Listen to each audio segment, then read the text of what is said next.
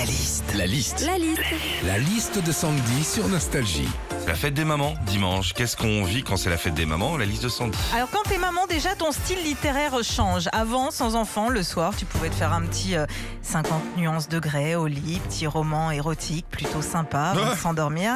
Et puis quand tu deviens maman, ta seule lecture se résume à Choupi. hein. Quand on est maman aussi, on a tendance à s'inquiéter pour ses enfants et pour tout. hein. Un petit bobo, une petite poussée de fièvre, un chagrin d'amour, mais surtout pour leur future vie professionnelle. Enfin, on devrait pas. hein. Vu le temps qui passe sur les portables, il n'y a pas trop de soucis pour qu'ils trouvent du taf chez Bouygues, Orange ou SFR. on est, quand on est maman aussi, nos recherches Internet changent. Avant, quand on était célibataire, dans notre moteur de recherche, on pouvait trouver par exemple euh, vacances Ibiza. Alors qu'aujourd'hui, quand on est maman, dans nos dernières recherches Google, il y a genre écrit la Toto mobile. Ah, la voilà. La Totomobile. Ah, tu, tu, pouette, pouette, la voilà. Qu'est-ce qu'elle fait donc là Ah, c'est cool. hein. Enfin, quand t'es maman, t'as l'instinct maternel. Hein. T'as ton fils qui part, euh, genre à une soirée, tu lui dis T'envoies un petit SMS hein, quand t'arrives. Hein. Sauf que t'as tellement l'instinct maternel et bah, que cette phrase, tu la sors à tout le monde.